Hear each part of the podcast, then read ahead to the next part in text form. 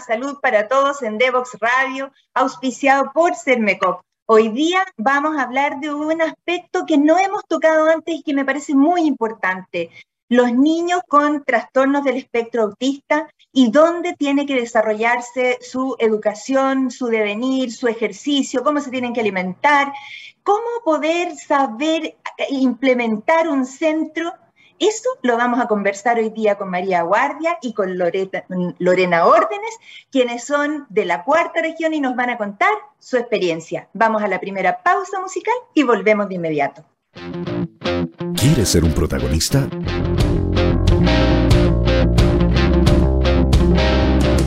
Escríbenos a invitados@divoxradio.com.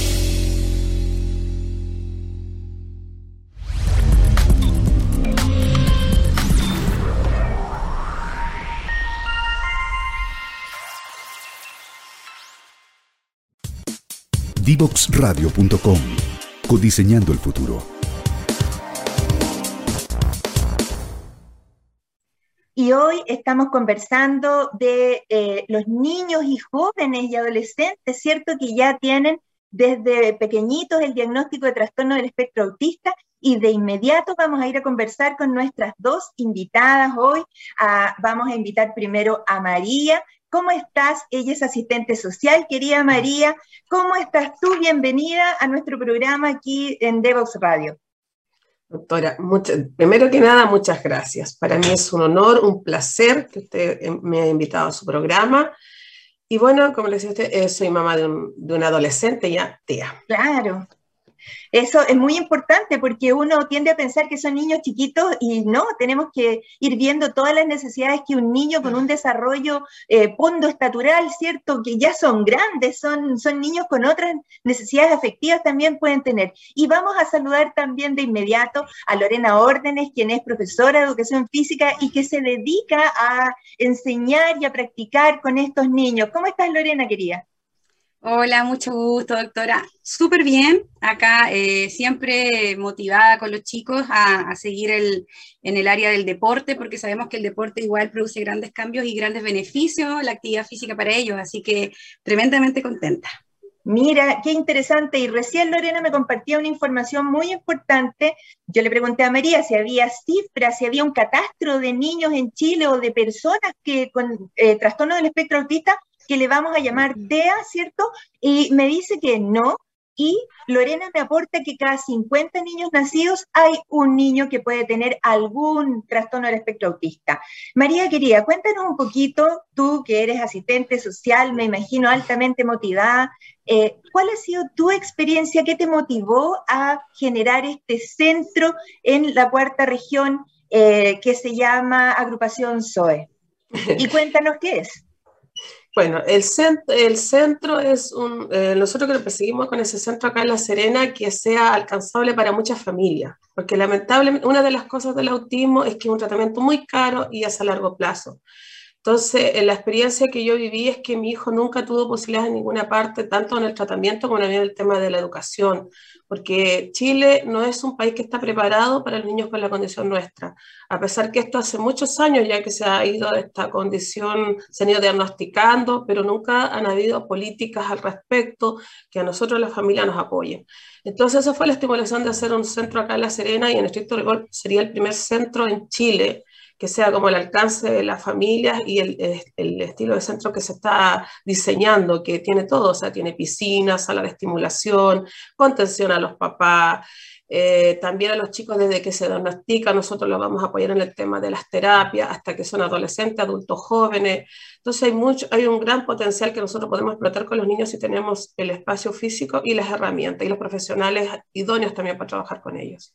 Perfecto, mira, esto ha sido un, premio al esfuerzo, el tener ya el lugar, pero tienen que levantar todavía el centro y entiendo que el gobierno regional todavía los tiene que apoyar con, esa, con, esa, con esos recursos, ¿cierto?, para habilitarlo. Lorena, cuéntanos tú por qué sería importante desarrollar actividad física en ese centro, por qué no puede ser un recinto pequeño y cerrado, por qué tiene que tener espacios abiertos. Bueno, doctora, primero que todo, eh, los niños han funcionado perfectamente hace cuatro años cuando empezamos a implementar todo lo que eran los eh, circuitos motrices, eh, han funcionado bien. Ellos han, hay mamás que me dicen eh, que duermen mejor, han tenido mayor estimulación, les cambia mucho el tema del sueño, el comportamiento, la ansiedad. Entonces, empezamos a implementar el tema de los, ¿cómo se llama?, circuitos motrices pero luego se empezó a ampliar con fútbol, básquetbol, tenis, tratar de pasarlo por distintas disciplinas. Y junto son los circuitos motrices, primero. Ah, ok. bueno, los circuitos motrices se trabajan por estación y uno va eh, desarrollando y potenciando las habilidades motrices de cada uno de los niños.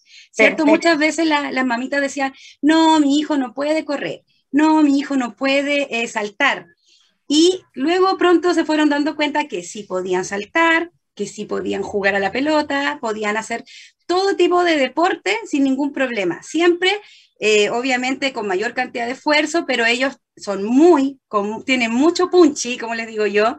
Hay cosas que de repente yo quedo impresionada, que he visto que Zoe, por ejemplo, que tiene 17 años, encesta la pelota, he visto mm. chicos que juegan fútbol, entonces a mí yo quedé convencida que el no, se, el, el no puedo no existe. Para mí, para los niños de la agrupación y todos los que quieran integrarse prontamente cuando logremos el centro, eh, creo que una de las terapias fundamentales que debe estar eh, de todas maneras sí o sí en, cualquier tipo de centro de estimulación para los niños, con TEA o otra condición. Muy bien. Y querida María, estamos conversando con María Guardia, asistente social y impulsora y presidenta actual de la agrupación SOE. Eh, es importante el diagnóstico temprano y, en esa pregunta van a ir dos al tiro en cómo encaja el golpe cuando el papá, la mamá, ¿cierto?, toman conocimiento de que su hijo tiene un trastorno del espectro autista. Doctor, es primordial, primordial. De hecho, nosotros estamos muy atrasados en nuestro país con ese tema. España, a los ocho meses, ya se están diagnosticando si un niño es TEA o no es TEA. Entonces, el diagnóstico precoz es pero crucial en cambiarle la vida al niño, eh, modificarla, porque la condición no la vamos a cambiar, pero sí mejorar su calidad de vida. Entiende mucho mejor las terapias, funciona mucho mejor. Entonces, es muy importante el, diagnóstico temprano. Disculpe, ¿cuál era la otra pregunta que me hizo? ¿Cómo, lo siente? Ah, como uno lo recibe. Oh. Y, y, perdona, perdona, ahí voy a hacer al tiro, voy a recalcar algo que tú dijiste que es muy importante. El trastorno del espectro autista no es una enfermedad, es una, condición Igualmente que eh, la trisomía 21 o, el síndrome de Down no es una enfermedad, es una condición, por lo tanto no se le puede limitar a ese niño las prestaciones, por ejemplo, de, las ISAPRES, si es que van a seguir existiendo, o de, su cualquier otro tipo de prestación. Ya, entonces ahora cuéntanos, ah, cómo fue tu experiencia. Yo, mi experiencia fue un chaparrón, un chaparrón. Es decir, em, yo me di cuenta, a mi hijo me lo diagnosticaron a los cuatro años. Eh, y yo tiempo atrás, yo viví muchos años en Santiago, entonces trabajé en un jardín donde había un niñito con esta condición. Y siempre lo cuento, digo, yo lo observaba a Bruno, nunca me he olvidado de su nombre. Entonces yo decía, si yo tengo un hijo así, me muero, porque era la oh. impotencia mía de no poder ayudar a Bruno en ese entonces. Y cuando vi, vi a mi hijo, ah, no, dije yo. Entonces viajé a Santiago, lo llevé a una clínica y la doctora lo vio y me dice, es autista. Así nomás. es autista. Y le dice, y, bueno, le digo yo qué tengo que hacer con él. Yo creo que, porque yo veo que el problema de él es que no habla. Eh, las escuelas de lenguaje. No, me dice las escuelas de lenguaje no están capacitadas, pero ¿cómo que no? Le digo yo, si ella no habla nomás. No, no, la escuela de lenguaje. Y de ahí, doctora, desde entonces ha empezado mi pesadilla y mi odisea de buscar, buscar, buscar, buscar, buscar, buscar, y buscar, buscar los colegios, las terapias, de ahí ha sido para mí una bufetada que hasta el día de hoy me tiene balanceando, hasta el día de hoy. Entonces, esa ha sido la motivación porque yo he querido que acá en La Serena hay un centro. Yo busco que este centro sea como la casa matriz de la, de la región, de acá de la cuarta región, y también quizás sea un ejemplo para todo Chile. Que en otras ciudades también tengan centros porque lamentablemente los niños de nosotros están al medio. Los niños de nosotros no pueden estar con niños que, están, eh, que no tienen ninguna dificultad porque muchas veces no los entienden, no pueden estar con los otros niños que tienen otro otro tipo de discapacidad están al medio. Entonces, por eso es importante que nosotros tengamos un centro para ellos alinearlos. Cuando se habla de inclusión, nosotros, en el caso de los niños nuestros, se deben preparar para incluirlos en un establecimiento. Ese establecimiento tiene que tener un proyecto PIE, pero ese proyecto PIE debe funcionar como corresponde. ¿Qué es un proyecto PIE? ¿Cómo?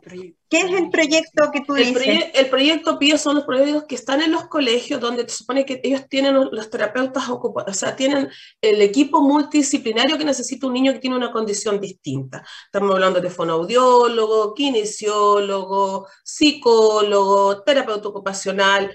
Ellos entonces ayudan a los niños como para poder que funcionen mejor en un colegio. Pero si esos proyectos no están o no está el, profesional preparado, entonces de nada sirve que yo tenga a mi hijo en ese colegio, aparte de que el colegio se lucre. Porque esa es la realidad que vivimos la mayoría de las familias con niños con condición de autismo.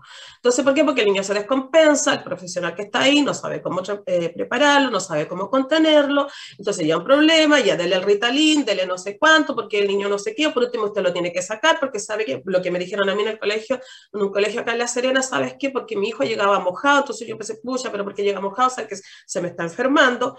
Bueno, me dijeron, si tu hijo, tú quieres que tu hijo aprenda, tienes que dejarlo que se moje, que no sé qué. Y por último, un día me llaman por teléfono, la misma fonoaudióloga que se supone que debería de ayudar a mi hijo, y me dice, tu hijo está en un autismo absoluto, así que tú vas a tener que ver qué haces con él, pero lo vas a tener que sacar del colegio. Oh. Golpe bajo. Y usted conociera a mi hijo, que es atípico de los niños con autismo, si bien es cierto, él tiene la condición, pero yo de chiquitito lo empecé a preparar a que él se adecuara. En cierta, eh, eh, él tiene estructura, él sabe sentarse a una mesa, él sabe comer, eh, es súper funcional él. el problema de él es que no tiene lenguaje. Entonces yo lo he preparado por lo mismo, porque sé que muchas personas o, establecimientos, donde sea, no conocen esta, esta condición, entonces no saben cómo tratar. Entonces yo trato que mi hijo tenga una conducta que no incomode a nadie, que no moleste a nadie y que no sea un problema para la otra persona que está con él. En mi caso, yo, María.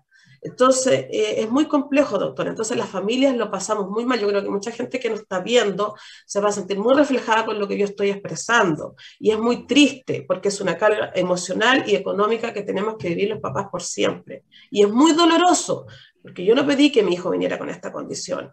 Pero yo también pido ahora que la sociedad, que el Estado, y que le doy mil gracias a usted por darnos esta oportunidad de escucharnos, porque mucha gente nos va a ver, que este ya es un problema país, que eso se deben hacer políticas para poder ayudarnos. Yo no busco que me den todo, solamente que me den las herramientas para poder ayudar a mi, a mi hijo y a la gente que está conmigo, a mi agrupación y a los que vengan. Porque nosotros ya sabemos, yo ya vengo de vuelta con mi hijo, entonces a la gente que están diagnosticando ahora, el camino se le va a hacer mucho más fácil si siguen las instrucciones que nosotros les decimos.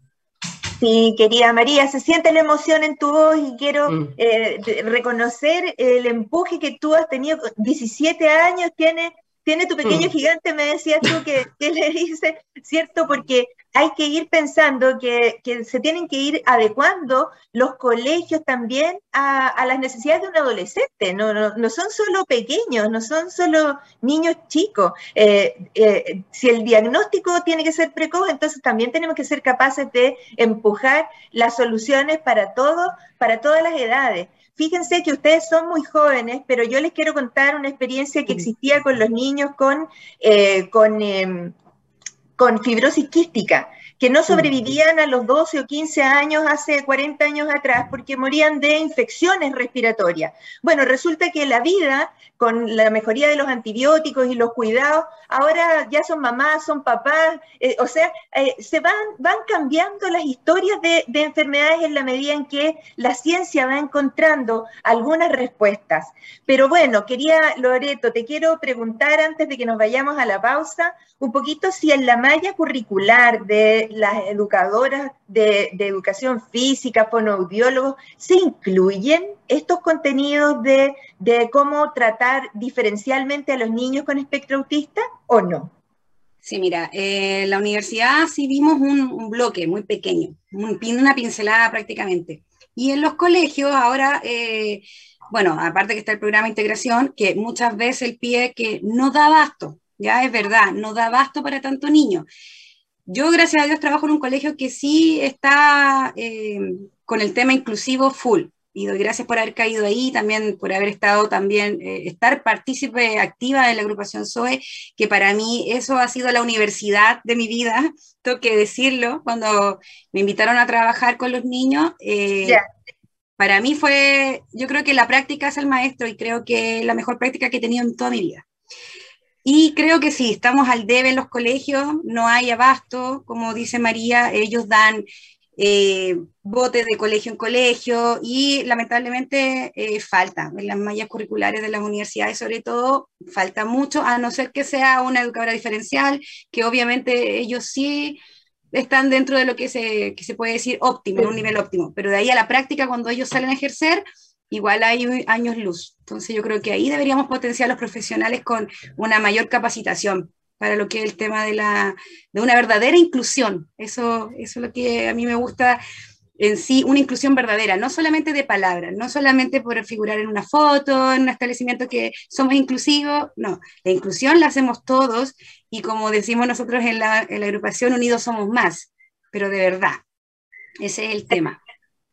Perfecto. Eh, se nos ha pasado, pero volando este bloque, yo quiero recordar a nuestros auditores que estamos conversando con María Guardia, asistente social y presidenta de la agrupación SOE de La Serena, y con Lorena eh, órdenes, profesora de educación física, que nos están contando que básicamente tenemos un aprendizaje que hacer aquí, que ellos ya tienen cuatro años de experiencia haciendo lobby, juntando plata, haciendo bingos, no sé, todas las, las inventivas posibles para aunar voluntades, porque básicamente lo que aquí se requiere es que las personas entiendan, focalicen y hasta que no les pasa como familia, Muchas mm. veces esta ha sido una enfermedad que aunque existen las armas para el diagnóstico ha sido ignorada porque no ha habido como esta, este, este hijo de famoso que a veces pone en el contexto, ¿cierto?, una determinada enfermedad.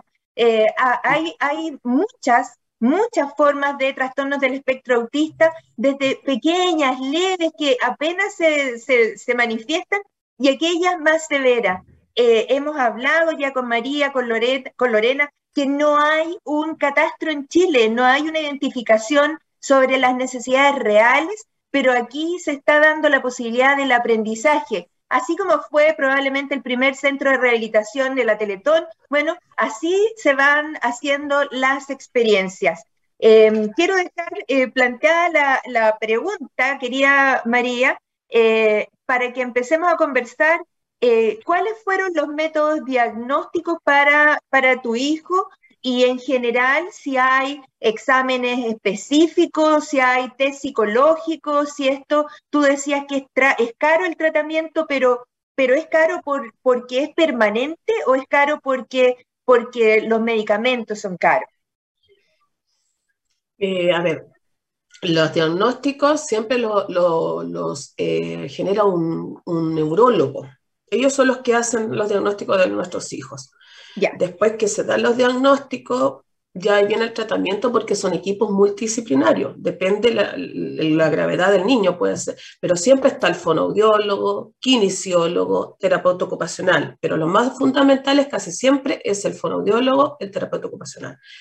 Y son terapias a largo plazo, es decir, hay niños que, por eso es, es, es primordial la detención temprana, ¿Por qué? Porque si usted trata a un niño de, no sé, del año, de los dos años, el niño va a empezar a adaptarse a este mundo que él como que no viene para este mundo a adaptarse. Entonces nosotros tenemos que adaptarlo para este mundo con estos profesionales. También el tema de la alimentación es crucial, porque ahí se cambia el tema del de, em, el gluten, que a muchos niños le hace mal el gluten, ¿ya? el tema de la leche, entonces empiezan a cambiar la alimentación. ¿Y qué hacemos nosotros? Que es lo que tenemos en la agrupación con niños que tenemos en nosotros, que no le damos medicamentos, a ellos le damos suplementos. Entonces hay un nutricionista que ve eso y, y, eso va de la mano para que el niño pueda trabajar mejor con el profesional que lo está tratando, con el fonoaudiólogo, por ejemplo, para que esté más atento, porque por ejemplo ellos no miran a los ojos. Entonces hay que hacer que los niños empiecen a mirar a los ojos. Entonces cuando la persona le está dando la instrucción, el niño la está mirando y está captando mejor la información. Pero ahí tiene que ser estructurada la familia. Es decir, ellos tienen que cambiar su metodología de alimentación, su método, porque si no, esto no resulta. Si a los niños nosotros no les podemos dar dulce de partida, no les podemos dar eh, bebidas que son, tienen mucho azúcar, entonces el azúcar los, eh, los ayuda a que ellos se activen demasiado y al final esto es un caos. Entonces hay que ser muy ordenado, pero las personas que lo han hecho y que han tenido el poder adquisitivo, sus hijos ahora están haciendo una vida normal. Pero de un principio. Entonces, y, son cosas verídicas que nosotros tenemos acá. De hecho, la, persona, la nutricionista, ella tiene a su hijo, que el niño anda en la calle funcionando lo más normal, pero ella se fue a México a especializar cómo tenía que ver el tema de la alimentación de su hijo. O sea, entiendo que ustedes ya tienen avanzado un equipo de personas realmente involucradas, competentes, mucho. Eh, y, comprometidas. Y personas que, que somos mamás entonces, como que dicen, no nos vengan a contar el cuento porque nosotros lo vivimos. Esta es nuestra experiencia y esto es lo que nosotros hemos dado y por eso es lo que ustedes ven, lo que ven acá con nuestros hijos. Eso es algo verídico, empírico, no, no es algo que nosotros estamos poniendo. Entonces, por eso yo me he apasionado tanto, doctor, y le vuelvo a agradecer la oportunidad que me está dando, porque es importante difundir y quizás somos la esperanza para muchas familias, pero les vuelvo a decir, tienen que ser estructurados, ordenados, porque si es, no hay una, una disciplina en esto, los cambios no se van a ver, se ven a corto y a largo plazo, pero sí es algo real. Pero que la condición se la va a cambiar, no. Si el niño quiere estar solo, no quiere socializar, nosotros tenemos que respetar eso. Yo no puedo aprender que a mi hijo le caiga bien a todo el mundo o viceversa, es como cualquier otro ser humano. Acepto que ellos son más para adentro, o sea, ellos no quieren compartir, no quieren compartir. Si no quieren ir a un lado, perfecto, no vayan al lado. Yo no puedo, sí, juegue con todo el mundo, porque a él no le nace hacer eso porque eso es lo que pasa a muchos niños con nosotros, que después llegan al colegio y los niños le hacen bullying porque el niño no juega o porque es muy hiperactivo, los que son Asperger son muy buenos para hablar, son muy loros, entonces como que no dejan que el otro hable y ahí empiezan las dificultades, en fin. Entonces por eso se llama espectro autista, porque son muchos, muchas las, los espectros. Las realidades. Exacto, entonces ese es el tema, pero en cuanto a que el niño sea funcional, que es lo que nosotros todos perseguimos, porque todo lo que pensamos cuando yo empecé, empecé una agrupación acá en La Serena, todos, doctora, el 90% creíamos que los niños se murieron antes que nosotros. Lo cuento aberrante lo que estoy diciendo. Pero, ¿sabe? Todos los que nos paramos, parábamos adelante, cuando íbamos nosotros en las reuniones, porque estábamos empezando una agrupación en ese entonces ahí, que mejor, porque ¿qué va a ser de nuestro hijo cuando nosotros no estemos? ¿Qué va a ser de nuestro...? Todas empezábamos lo mismo. Entonces, con los años atrás empezamos a dar cuenta cómo podíamos pensar eso, claro, porque no encontrábamos ayuda en ninguna parte, no encontrábamos salida en ninguna parte, entonces no había ninguna solución. Gracias a Dios, con el tiempo, nos hemos dado cuenta que para esto sí hay solución.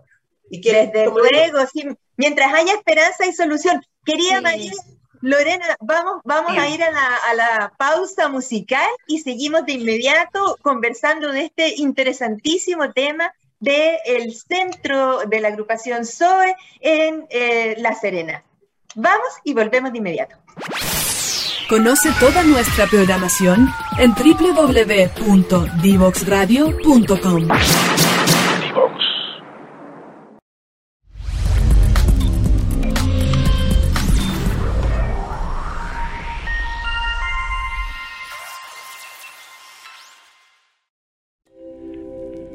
Y ahora llegó el momento de saludar a CERMECOP.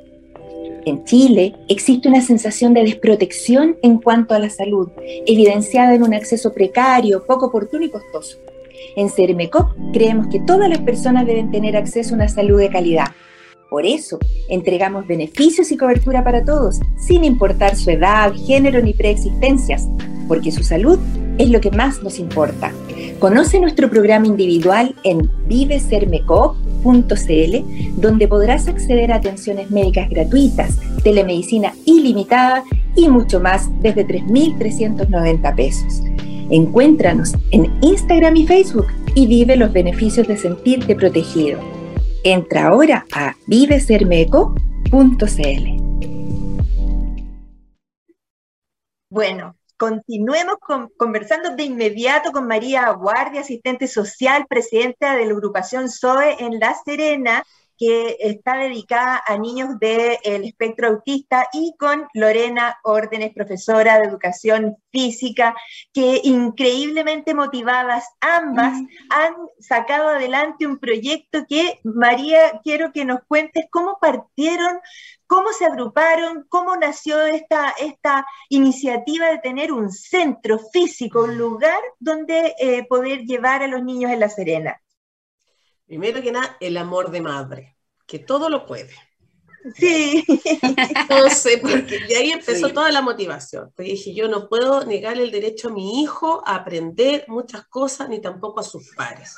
Entonces, reuní un grupo de personas, y le dije, ¿sabes que yo tengo esta inquietud? Yo quiero hacer esto, no tengo nada, pero lo quiero todo. ¿Qué tal? Que ustedes me pueden apañar, me pueden apoyar.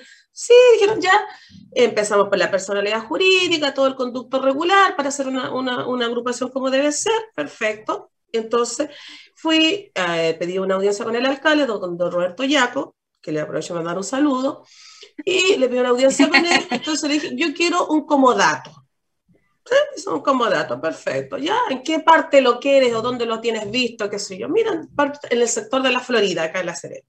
Perfecto. Dije, quiero el comodato, nosotros queremos un centro. Entonces nos dieron el comodato. Una vez hecho el comodato, nosotros a punta de rifas, de bingo, lo que sea, pagamos un arquitecto para que nos diseñara el centro que nosotros queríamos, que no queríamos que fuera cualquier centro, que fuera un centro que ad para los niños. Entonces, el arquitecto nos diseñó un centro, nosotros después tuvimos otra audiencia con el alcalde, y le explicamos que era el centro que nosotros queríamos, que se nos podían apoyar en la parte del financiamiento y todo eso, porque el el arquitecto que estaba haciendo ese proyecto ya por fuerza mayor se tuvo que ir a radicar a Iquique. Entonces, por lo tanto, nos dejó en stand-by el centro. Entonces vino, lo tomó el arquitecto de, de la municipalidad y empezaron ellos a trabajar, que es el centro que eh, por ahí nosotros lo exhibimos siempre, el Facebook está en nuestra agrupación, siempre está el, centro, que es un centro muy bonito, muy completo, ad hoc para nuestros niños.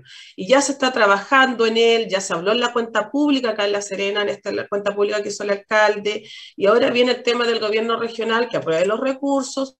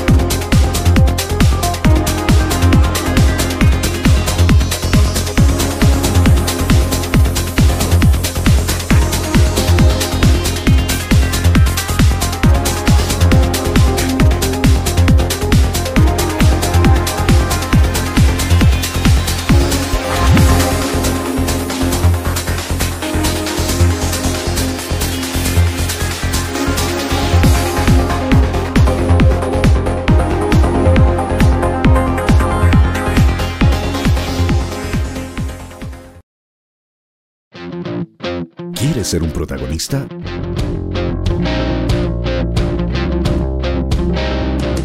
Escríbenos a invitados@divoxradio.com.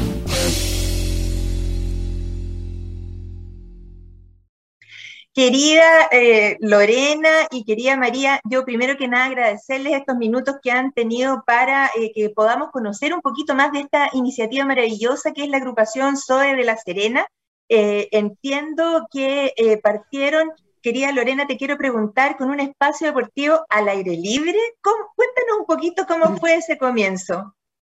Eh, sí, la verdad que empezamos en una plaza al aire libre, totalmente pública, en, en un sector de acá cercano a la Florida.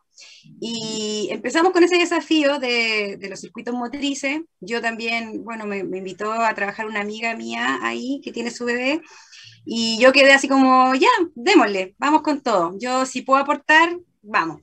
Cuando empecé el proceso de los niños a conocerlos, primero, eh, era todo el tema de conocer a los chicos. Se me arrancaban uno para allá, el otro para acá. Era como una fiesta para mí y yo dije, oh my God, pero dije, esto es lo mío.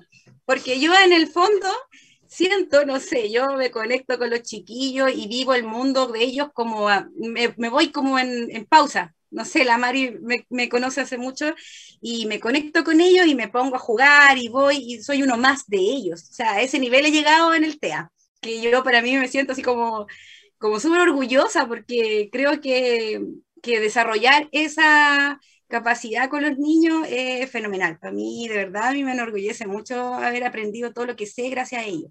Claro, pero tú tienes Ángel, tienes Ángel además, y ustedes transmiten, transmiten la empatía eh, y, y, me imagino que esa empatía también se ha transmitido a la comunidad. Y cuéntanos un poquito cómo hicieron esta, esta convocatoria y cómo tú me contabas que un empresario eh, le, los ayudó también. Tenemos un empresario atípico en la región, don Javier Casou, que yo siempre con la mar y todos muy agradecidos porque yo creo que él mismo nos vio tanto subir a redes sociales lo que realizábamos en la plaza y, llegó la casualidad que era amigo de, la tesorera de la agrupación y nos invitó a su casa, así como yo le digo, un centro maravilloso que tiene acá en La Serena, Espacio Casou, amablemente él sin cobrarnos ni un peso, nada, nada, mm. nada, podamos venir los días domingos, usar sus canchas, canchas de básquetbol, tenis, eh, fútbol, eh, los espacios abiertos para todos los niños. Entonces, eh, el año pasado se realizó un evento que fue Corazones Azules Activos y él participó también, lo, lo invitamos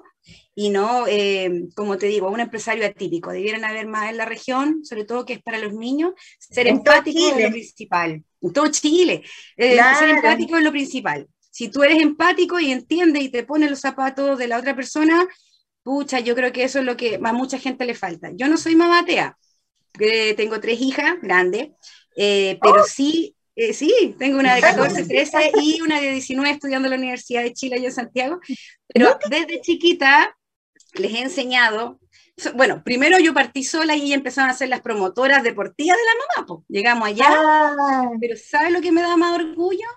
Que un día mi hija está en segundo medio y me dice, mamá, eh, un día estaban eh, molestando a un compañero, el compañero tenía una condición y ella no se demoró ni dos segundos en parar eso al compañero que estaba molestando. Sí, y eso a mí, yo dije, ahí estaba la semillita sembrada. Misión cumplida. claro, sí. claro. Y ahora, bueno, masificando el deporte con los chicos, dándose a conocer, dando a conocer cada actividad que realizamos, la subimos para que se den cuenta los papás que sí se puede. Hace poco también hicimos una alianza con la Escuela de Fútbol de Colo Colo Coquimbo, que también se han portado súper bien con nosotros, y eh, queremos seguir haciendo más actividades, más actividades tanto en el área deportiva, eh, la parte de contacto con la naturaleza, también hicimos una, una plantación pequeñita ahí de árboles en el, en el, en el terreno de donde se va a construir la, el centro. También hacemos partícipe a los papás eh, y vamos masificando. Mira, somos más y esa es la idea. Así que todo en base al deporte, la familia y, y, la parte recreativa, que es lo más importante también para los niños, ser Por la parte recreativa deportiva. Mira, y si, y si la imagen de los niños te es azul, también por ahí tienes que ir a conquistarte a los chuchos, porque... Sí, no, está, está compleja el tema, sí, está complejo. Mira, mi casa son todos chunchos y trabajo en la escuela Colo Colo, está medio difícil, pero bueno. Deja de acá unidos somos todos. Yo claro. Marco Unido, Serena, todos acá participamos en, el deporte no hay, no hay color. Claro. Querida María, cuéntanos un poquito y ya, mira cómo avanza el, tiempo. Se pasó volando la hora. Sí, ¿qué, qué, subvenciones tendrían que recibir las instituciones o las agrupaciones de, para desarrollar este tipo de iniciativas? Eh, ¿cómo, lo enfocas tú? Esto debería ser, yo siempre he pensado que esto debe ser tripartita. Gobierno, privados y los papás. Porque para mí las cosas gratis no sirven. Lamentablemente las cosas gratis la gente no las, no las valora. Y lo, visto, lo visto. A uno le tiene que costar un poquito, porque a mí me pasaba cuando yo tenía a mi hijo con el, tema, yo venía de Ovalle a hacer las terapias acá en La Serena, y hay gente que vivía aquí en La Serena no llevaba a su hijo a hacer las terapias, y eran gratis. Entonces, esto igual tiene que costar, pero también el gobierno tiene que subvencionar. por ejemplo, estos centros que nosotros vamos a, construir acá, seguramente van a ir muchos temas, o puede haber otros también que yo los desconozco, pero yo en este momento yo no, no he sabido de un centro que, que, se enfoque el de nosotros, porque el de nosotros es, no tiene edad, como le decía yo recién, es cuando el niño está ahí hasta que Dios le dé vida, porque nosotros lo que queremos, de hecho ahora yo perdí la extensión del comodato, para nosotros ahí hacer un, un, techado, entonces cosa que hacerle taller a los adolescentes, adultos jóvenes con la condición nuestra. Claro. Entonces, eso es lo que nosotros queremos, porque ellos sigan teniendo que y aprendan algún oficio, en fin, si con ellos se puede, doctora. Lo que pasa es que tienen que ser la gente de vocación, la gente que esté preparada para trabajar con ellos, y como digo, y de chiquitito, mejor. Si hay niños de nosotros que son con Asperger y son profesionales, y, mujeres también, porque, eh, bueno, nosotros siempre hablamos porque esta condición se da más en niños que en niñas, y lamentablemente en las niñas es más fuerte, cuesta más como para ayudarlas a ellas. Entonces, ese es el tema. Pero yo he conocido gente que son profesionales con la condición de los niños nuestros, y, y vuelvo a decir que esto es una condición, no es una enfermedad. El tema es que esto no se, cuando el niño no se empieza a ayudar del día uno, es donde vemos tanto niño que está postergado en la casa haciendo nada, que eso es lo triste. Entonces, yo siempre he dicho, esto es un tema país, esto a mí me parece fantástico que el presidente ahora le haya dado la importancia que tiene que darle, la connotación, porque eso es lo que nosotros queremos como familia, y somos muchas familias. De hecho, la ley de autismo ya pasó por la Cámara de Diputados, ahora faltan los senadores, y se ha demorado un montón esta ley, nosotros la estamos esperando, pero hace muchos, muchos años, porque las prestaciones médicas hay fonoaudiólogo, el terapeuta ocupacional, parece nada más, porque usted puede comprar un programa y se puede ayudar a las terapias pero en la realidad no es mucho lo que hay. Entonces, al final te termina pagando eh, en forma particular cada profesional y uno menos de 30 mil pesos nos sale la consulta. Y imagínense que sean tres terapias en, en la semana y eso por mes. Entonces, mucha plata. Nosotros otra vez sacábamos la cuenta para hacer un tratamiento a nuestros hijos, mínimo son 500, 600 lucas mensuales si yo le quiero dar un tratamiento oh. de lead a mi hijo, de calidad, así como para yo ver cambios reales en mi hijo, esa plata yo necesito. Eso es. Amiga, eh, se nos ha pasado el programa volando, ya estamos llegando al final y yo estoy muy contenta de haberlas conocido, de, me siento muy orgullosa de que haya chilenas con, con empuje que sobreponiéndose al, al chaparrón, como nos dijo María, que puede tener cierto, eh, que, que, que, entender como propia la realidad de tener un hijo con trastorno del espectro autista, eh, más encima estás como náufrago en el... En, en medio del océano sin, sin un sistema que apoye, que apañe, que subvencione, ¿cierto? Que, que haga la distinción para que haya inclusión y que no haya ningún tipo de discriminación tanto en los colegios como en los trabajos también, porque desde aquí en adelante lo que tenemos que aspirar, tal como decías tú, María, eh, eh, es que quieres todo, quiere que estén incluidos, que no sean ignorados, que, que, que sean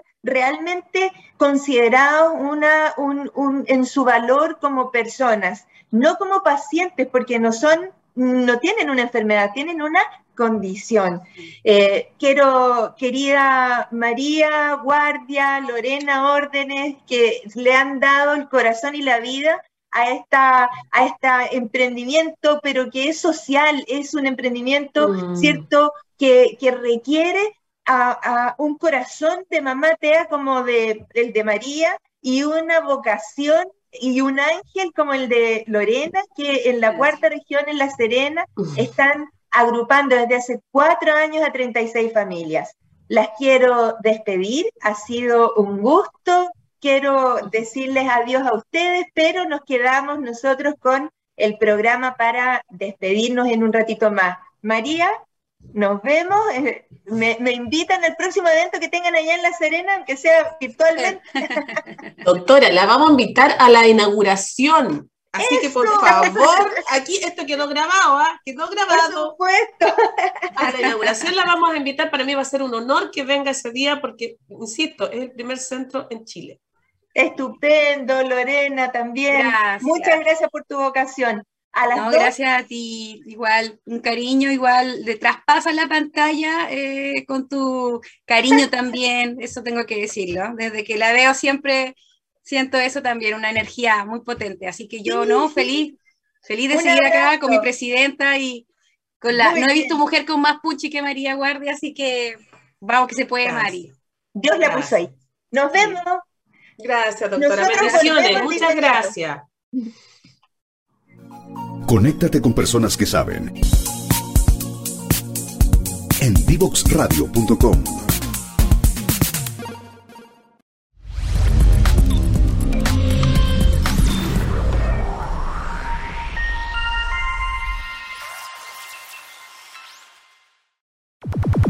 Divoxradio.com. Conversaciones de protagonistas. Divoxradio.com. Conversaciones sobre innovación, ciencia y tecnología. Diversidad, inclusión, conocer la realidad de los niños con trastornos del espectro autista en nuestro país es una obligación, es una obligación del Estado, trasciende un gobierno. Necesitamos poner este tema en el centro, tenemos que apurar esa ley de autismo, tenemos que conocer la realidad para otorgarle soluciones a estos a estos, a estos niños que se transforman en adolescentes y que no es que tengan una enfermedad, es una condición, pero que además involucra a todo el entorno, a la familia, al colegio, a donde sea que ellos estén son muchos trastornos distintos, probablemente en el futuro se va a ir diversificando más aún el reconocimiento de esta condición de trastorno del espectro autista. Hoy hemos conocido una experiencia increíble con la agrupación SOE en La Serena y ahí uno se da cuenta que en realidad una mamá TEA o una persona motivada como la profesora de educación física es lo que se necesita para sacar adelante estos proyectos en todo Chile. Los despido hoy con el alma muy inflamada de emoción y los invito a revisar nuestros programas que están en todas las plataformas, en YouTube, en Instagram, en Facebook, quedan en, pueden revisarlas directamente desde ahí y los invito a mandarme ideas para seguir conversando de salud en nuestro país. Un beso, que estén todos muy bien, nos vemos.